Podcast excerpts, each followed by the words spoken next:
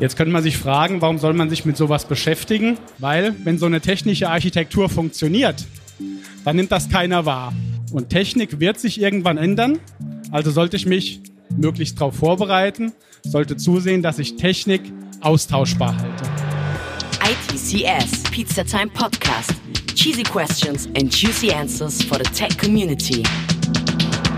Und herzlich willkommen zurück zum ITCS Pizzatime Podcast. Heute mit Capgemini Thorsten Peter, Managing Delivery Architect. Und seine Keynote heißt Innovativ und nachhaltig. Softwareentwicklung mit SAP HANA und Devon FW. Er redet davon, dass Individual-Softwareprojekte heutzutage schnell realisierbar und innovativ sein müssen, um entscheidende Wettbewerbsvorteile zu generieren. Auf der Strecke bleibt dabei oft die Nachhaltigkeit der Lösung. Die steht vermeintlich sogar im Widerspruch dazu. Wie der Spagat gelingen kann, soll in diesem Vortrag am Beispiel der In-Memory-Datenbank SAP HANA in Verbindung mit der Open Source Development Plattform DevonFW diskutiert werden. Ich wünsche euch viel Spaß damit. Zu Beginn ganz kurz zu mir. Mein Name ist Thorsten Peter, komme von der Firma Capgemini. Äh, Capgemini ist ein großer IT-Dienstleister und ähm, der größte IT-Dienstleister europäischen Ursprungs mit mittlerweile mehr als 200.000 Mitarbeitern. Ich selbst bin bei Capgemini im Bereich Individual-Softwareentwicklung unterwegs, ähm, bin dort Softwarearchitekt äh, und von Haus aus Informatiker. Ich interessiere mich unter anderem für gleichartige Systemlandschaften. Gleichartig kann zweierlei an der Stelle bedeuten. Zum einen technisch ähnlich, zum anderen fachlich ähnlich. Und jetzt könnte man sich fragen, warum soll man sich mit sowas beschäftigen? Das wird vielleicht deutlich, wenn wir uns mal anschauen, welche IT-Systeme wir typischerweise bei ganz vielen unserer Kunden vorfinden. Die kann man nämlich ganz grob in zwei Kategorien einteilen. Das eine, das sind so die Power-OPs, ja, das sind Systeme, die leben jetzt schon vielleicht 20 Jahre oder sogar noch länger. Und die kann man auch heute noch problemlos warten und weiterentwickeln. Ne? Das läuft wie geschmiert. Auf der anderen Seite gibt es aber heute auch immer mehr solche Teenie-Kreise. Das sind also Systeme, die sind vielleicht fünf bis zehn Jahre alt und die sind schon am Ende ihrer Lebensdauer angekommen. Und die Gründe, die man da ausmachen kann, naja, das kann auf der einen Seite technischer Natur sein. Irgendeine Technologie wird nicht mehr weiterentwickelt, irgendwo in eine technologische Sackgasse geraten. Kann aber auch sein, dass so ein System einfach am Ende seiner fachlichen Erweiterbarkeit angekommen ist.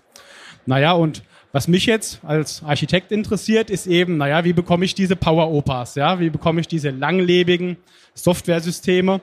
Und der Schlüssel zu diesen Systemen, der liegt irgendwo in der Architektur dieser Softwaresysteme. Und dieses Bild hier zeigt aktuell schon ganz viel über Softwarearchitektur, weil bei Softwarearchitektur geht es ganz stark äh, darum zu ordnen, zu strukturieren. Und wenn man mal ehrlich ist, hat der äh, Dave Parnas eigentlich 1972 alles gesagt, was man so über Softwarearchitektur wissen sollte. Und eigentlich bleibt uns heute nur noch übrig, das in immer wieder neuen Kontexten zu beleuchten und entsprechend anzuwenden, was gar nicht so einfach ist, wie es vielleicht scheint. Wenn wir von Softwarearchitektur sprechen, dann sprechen wir im Allgemeinen über Systemlandschaften. Wir sprechen über die Systeme in dieser Systemlandschaft und äh, in diesem Vortrag werde ich auch darüber sprechen, dass jedes dieser Systeme sowohl eine fachliche als auch eine technische Architektur haben wird. Und das wollen wir uns jetzt mal ein bisschen genauer anschauen. Und üblicherweise würde man da Dinge darstellen, die aus Endnutzersicht eine gewisse Relevanz haben. Man würde hier also keine Dinge darstellen wie ein Deployable oder einen Prozess. Und wenn wir äh, jetzt hier mal auf das Bild schauen, da fehlen irgendwie die Abhängigkeiten zwischen diesen Systemen. Ne? Die sind jetzt der Einfachheit halber hier mal weggelassen. Interessant für diesen Vortrag ist jetzt der Blick in ein solches System. Weil wir werden hier sehen, jedes dieser Systeme hat eine gewisse Struktur. Und wir finden hier zwei Arten von Strukturen. Wir finden hier zum einen eine fachliche Struktur, die fachliche Architektur dieses Systems. Und äh, deutlich wird sowas am besten anhand von einem Beispiel. Wenn man sich jetzt mal als System ein Handelssystem vorstellt, dann habe ich typischerweise in so einem Handelssystem einen Einkauf, einen Lager, einen Verkauf und am Ende möchte ich noch wissen, wie viel Gewinn habe ich denn gemacht. Ich habe eine Abrechnung. Und jeder dieser fachlichen Bausteine, die ich eben genannt habe, wäre hier eine sogenannte Fachkomponente. Ich zerlege also mein System in fachliche Komponenten. Das ist das eine, die fachliche Architektur. Wir sehen hier aber auch eine technische Architektur in Schichten. Und von oben betrachtet hat man da typischerweise eine Service-Schicht oder eine UI-Schicht. In der Mitte hat man die Logikschicht. Da ist der eigentliche Code drin, den ich benötige, um mein fachliches Problem zu lösen. Und unten haben wir typischerweise so eine Datenzugriffsschicht, die kümmert sich darum, dass ich meine Daten aus der Datenbank holen kann und auch wieder reinschreiben kann. Und jetzt ist die Frage, naja, warum soll man das denn so machen? Ganz einfach. Ich möchte vereinfachen und ich möchte vor allem Technik austauschbar halten. Weil was ich hier mit dieser technischen Architektur mache, mit dieser horizontalen Unterteilung, ist, ich trenne Fachlichkeit von Technik. Und Technik wird sich irgendwann ändern. Also sollte ich mich möglichst darauf vorbereiten, sollte zusehen, dass ich Technik austauschbar halte. Und wenn wir jetzt nochmal unsere nachhaltigen Softwaresysteme im Hinterkopf haben, naja, dann hat diese technische Architektur eine ganz besondere Bedeutung. Und deswegen wollen wir uns die jetzt im Folgenden mal etwas genauer anschauen. Na, so eine technische Architektur, das ist typischerweise sowas als Informatiker, der ich ja auch einer bin. Das ist uns irgendwie besonders zugänglich. Ne? Ähm, da können wir uns austoben, das macht uns Spaß, ne? da gehen wir richtig auf. Gleichzeitig will ich Ihnen aber auch sagen, da ist am wenigsten Lorbeer zu holen, weil wenn so eine technische Architektur funktioniert, dann nimmt das keiner wahr. Also sollte man, was die technische Architektur angeht, nur das machen, was gemacht werden muss, nicht mehr. Und die Architekturen, die manche Unternehmen da draußen erfolgreich einsetzen, da denke ich zum Beispiel in Richtung Microservices oder ähnliches, das kann für gewisse Anwendungsfälle genau die richtige Architektur sein. Es ist aber nicht für jeden die richtige Architektur. Also machen Sie nur das, was gemacht werden muss. Die Technologien, die werden veralten, richten Sie sich darauf ein, richten Sie technische Layer ein, kapseln Sie Technik, sodass sie später austauschbar wird. Das Ganze ist auch eng verknüpft mit dem nächsten Punkt, den ich hier anführen will. Seien Sie langweilig im Hinblick auf die technische Architektur. Setzen Sie auf Standards, setzen Sie auf die Dinge, die sich die letzten Jahre, die letzten Jahrzehnte nicht wirklich geändert haben, weil dann haben Sie auch erstmal keine Schmerzen. Und am Ende, wie schon gesagt, nimmt es keiner wahr, wenn es funktioniert. Bleiben Sie einfach, sowieso der wichtigste Ratschlag bei der Architektur. Denken Sie dran, dass so ein System auch in 20 Jahren noch jemand warten und verstehen können muss. Und überlegen Sie sich mal, wenn Sie der arme Kerl wären. So, jetzt habe ich viel darüber geredet, dass man langweilig sein soll. Wann soll man denn dann mal innovativ sein? Ne? Wann soll man mal eigentlich wirklich Mehrwert generieren? Und wenn man sich mal anschaut, äh, wie das typischerweise die letzten Jahre in der IT so gelaufen ist, da ist die IT unter einem enormen Kostendruck gekommen. Es ging immer darum, Dinge immer günstiger zu liefern. Da kommt letzten Endes auch das Offshoring und alles her. Und wenn man jetzt aber mal überlegt, was wir doch eigentlich machen müssten, naja, wir müssten doch eigentlich den Fachbereichen die Dinge anbieten, die ihnen besonders viel wert sind. Wir müssten viel mehr fachlichen Mehrwert in unsere Auslage packen. Und wenn wir das schaffen, na dann sind die Fachbereiche auch sicher bereit, mehr Geld in die Hand zu nehmen. Und eine Technologie, es gibt verschiedene, aber eine Technologie, mit der man so etwas erreichen kann, das ist die In-Memory-Datenbank SAP HANA. Ich komme von Capgemini, ich sage das also ganz wertneutral. Eine SAP HANA Appliance muss man sich vorstellen als ein großer Schrank, der im Rechenzentrum steht. Da ist eine ganze Menge Hauptspeicher drin. Die Software, die dahinter läuft, die ist besonders clever gemacht. Äh, die erlaubt es mir, blitzschnelle Auswertungen zu fahren auf riesigen Datenmengen. Die erlaubt es mir auch, Erkenntnisse über Daten zu gewinnen, die ich ansonsten nicht gehabt hätte, die mir ansonsten verborgen geblieben wären. Und was ich jetzt sagen möchte ist, wenn Sie diesen beiden Aspekte miteinander kombinieren, die langlebigen Softwaresysteme auf der einen Seite mit standardisierter, guter technischer Architektur und Technologien auf der anderen Seite, die wirklich fachlichen Mehrwert stiften, naja, dann kommt da, denke ich, was sehr Brauchbares bei rum. Und um jetzt nochmal so ein kleines Beispiel zu bringen, äh, was ich damit eigentlich meine. Äh, da zeige ich Ihnen mal eine kleine Beispielanwendung, wo deutlich werden sollte, was ich vor allem auch mit äh, SAP HANA im Hintergrund gemeint habe. Also was wir jetzt hier sehen, das ist eine ähm, Beispielanwendung, ist ein Restaurant. Man kann sich vorstellen, dass das ein Restaurant der Zukunft irgendwie ist, weil in diesem Restaurant, da kann ich mir die Speisekarte online anschauen. Äh, ich werde meine Gerichte bestellen können äh, und später werde ich mir auch einen Tisch mit meinen Freunden gemeinsam reservieren können. Wenn ich jetzt in das Restaurant reinkomme, habe ich später einen QR-Code auf meinem Handy. Hinter dem QR-Code versteckt sich meine Freundesliste, meine eingeladenen Freunde und auch die Gerichte, die ich bestellt habe. Wenn ich in das Restaurant komme, habe ich schon meinen Tisch. Der ist eben ausgewählt, entsprechend der Anzahl meiner Gäste. Und die Gerichte, die ich bestellt habe, da muss ich auch nicht mehr eine Stunde drauf warten. Da kann ich von ausgehen, dass die in naher Zeit kommen werden. Soweit, so gut, aus Anwendersicht gesehen. Wenn wir jetzt mal uns überlegen, äh, was so ein Manager eines solchen Restaurants typischerweise gerne wissen würde, naja, der hat am Ende des Tages von so einem System eine ganze Menge Daten. Und die Frage, die er sich stellt, ist, naja, wie kann ich denn diese ganzen Daten gewinnbringend einsetzen?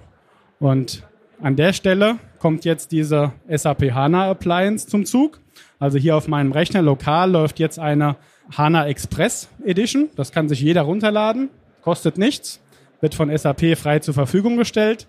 Und was wir jetzt hier sehen, ist Historie. Also welche Gerichte wurden in der vergangenen Woche wie häufig nachgefragt. Was jetzt so ein Manager von so einem Restaurant interessieren könnte, ist, naja, wie könnte sich denn das nächste Woche darstellen? Also welche Zutaten muss ich vielleicht auch vorrätig halten, um nächste Woche den Bedarf decken zu können, um nichts wegschmeißen zu müssen. Und dann kann man jetzt mit Hilfe von so einer SAP HANA Appliance sehr elegant solche Auswertungen fahren. Und hier sehen wir jetzt eben die Vorhersage für die nächste Woche, in dem Fall eben schon berechnet. Und so muss man sich das Ganze am Ende äh, in Kombination vorstellen. Die technische Architektur sehen wir jetzt hier natürlich nicht. Die sehen wir nur, wenn wir in den Code dieses Software-Systems schauen. Und damit komme ich jetzt auch zum Ende des Vortrags, weil all das, was ich jetzt erzählt und auch am Beispiel gezeigt habe, das haben wir bei Capgemini unter dem Namen Devon, der Open Source Community, gestiftet. Devon ist also im Kern eine Blaupause für eine technische Architektur von betrieblichen Informationssystemen. Es ist kein Framework. Der Fokus liegt auf Best Practices, auf Mustern, auf Beispielen, wie zum Beispiel dieser Beispielanwendung. Äh, und alles ist frei zugänglich. Man könnte sich also tatsächlich genau dieses Beispiel, was ich eben gezeigt habe, auch zu Hause aufsetzen. Vielen Dank. Ja, hallo, ähm, Tilo Rannerer von Finastra. Ich habe die Frage, was ist äh, genau der Unterschied oder der technische Unterschied zwischen HANA und einem Sequenz äh, und einem Standard Sybase äh, Datenbanksystem, also Standard äh, ähm, Ware sozusagen. Ja, warum ist HANA schneller, besser, schöner? Was ist da so der, der, der Hintergrund? Ja, also die Frage war, um sie nochmal zu wiederholen, was ist jetzt eigentlich der Unterschied äh, zwischen so einer SAP HANA-Datenbank äh, und einer gewöhnlichen relationalen Datenbank vielleicht? Ne? Ähm, also zunächst mal, es ist technologisch ganz anders aufgebaut. Ne? Also das ist eine In-Memory-Datenbank. Äh, die Daten werden also im Speicher gehalten und dadurch auch äh, besonders schnell verarbeitet. Das ist aber nicht alles. Also die Algorithmen, die dahinter liegen, hinter so einer SAP HANA, die sind von Grund auf auf diese In-Memory Technologie optimiert worden. Man hat also nicht ein Datenbanksystem genommen, hat da viel Hauptspeicher drunter geschnallt und gesagt, das ist jetzt die HANA, sondern hat sich grundlegend über die Datenstrukturen, die man da braucht, Gedanken gemacht, grundlegend über die Algorithmen Gedanken gemacht äh, und das bis ins letzte Bit optimiert, auch mit Hardwareherstellern gemeinsam. Ne, und so eine SAP HANA Appliance, wie ich sie vorhin angeführt habe, das ist typischerweise wirklich ein Schrank, ähm, den ich mir ins Rechenzentrum stelle. Das heißt, die SAP partnert da auch mit den Hardware-Herstellern, wie zum Beispiel HP oder, oder anderen. Ne? Äh, und äh, wenn wir jetzt einen Schritt weiter denken, nochmal in Richtung dieser analytischen Fähigkeiten, dann bringt die HANA eben ganz viel Funktionen mit, um Erkenntnisse aus großen Datenmengen abzuleiten. Ja, also Erkenntnisse, die ich typischerweise äh, nicht sehe, die ich auch mit einem einfachen relationalen Datenbank nicht so einfach äh, gewinnen kann, weil die relationalen Datenbanksysteme einfach auf diese großen Datenmengen, auf diese Echtzeitverarbeitung, die ja teilweise eine Rolle spielt, äh, nicht optimiert waren. Ich hätte auch noch eine Frage zu allgemein zu der Architektur. Wenn Sie neuere Methodiken von Architektur, also ich verstehe, wieso Sie natürlich sagen, langweilig und stabil und äh, skalierbar, weil die, äh, die Architekturen ändern sich. Aber wenn Sie in SAP HANA vergleichen würden mit Kafka, mit dem Canonical Architekturmodell, wie spielt es zusammen oder wie, was sind die Unterschiede? Können Sie mir, können Sie da ein bisschen Ausführungen dazu geben? Ja, nehmen wir mal, nehmen wir mal zum Beispiel das Kafka äh, als irgendwie eine Technologie, mit der ich besonders gut äh, Strömen von Events irgendwo besonders effizient abarbeiten kann. Ne? Ähm, am Ende ist das keine Konkurrenz an der Stelle zu SAP HANA, ne? äh, sondern es sind Dinge, äh, die sich äh, ergänzen können im Projekt, äh, im konkreten Projekt. Und äh, um jetzt nochmal so ein bisschen den, den Bogen zu Devon auch zu schlagen, äh, die Idee von Devon äh, ist letzten Endes genau solche Aspekte äh, irgendwie aus Projekterfahrung her zu konsolidieren, zu sammeln und äh, in dem, an der Stelle eben auch äh, der Open Source Gemeinschaft zur Verfügung zu stellen. Ne? Also ähm, es gibt verschiedenste technologische Entwicklungen. Äh, oftmals ist das, was man äh, heute sagt, morgen schon veraltet. Äh, und oftmals reicht es auch, eine Meinung zu haben oder äh, einen Blog zu betreiben, um da mitdiskutieren zu können in der Open Source Gemeinschaft. Ne? Äh, die Frage am Ende des Tages ist oft, was bewährt sich denn so im Projektkontext? Und das kann man nicht irgendwie erforschen, äh, irgendwie künstlich ergründen. Das muss man ausprobieren äh, und die Erfahrungswerte daraus möglichst sammeln. Äh, und das ist die Idee hinter Devon. Ne? So dann, Dankeschön. Ne? Das war der Vortrag von Capgemini. Ich hoffe, es hat euch gefallen. Wenn ja, dann lasst uns gerne eine Bewertung da. Schreibt uns auf Instagram oder Twitter, wie es euch gefallen hat und gebt uns Tipps oder Ideen, was ihr noch hören wollt und wen ihr hier gerne haben wollt, wen wir vielleicht auch interviewen sollen. Wir sind eigentlich offen für alles, besonders wenn es natürlich um IT geht. Abonniert uns auch gerne auf eurer Lieblingsplattform und dann sehen wir uns beim nächsten Mal. Bis dahin. ITCS, Pizza Time Podcast.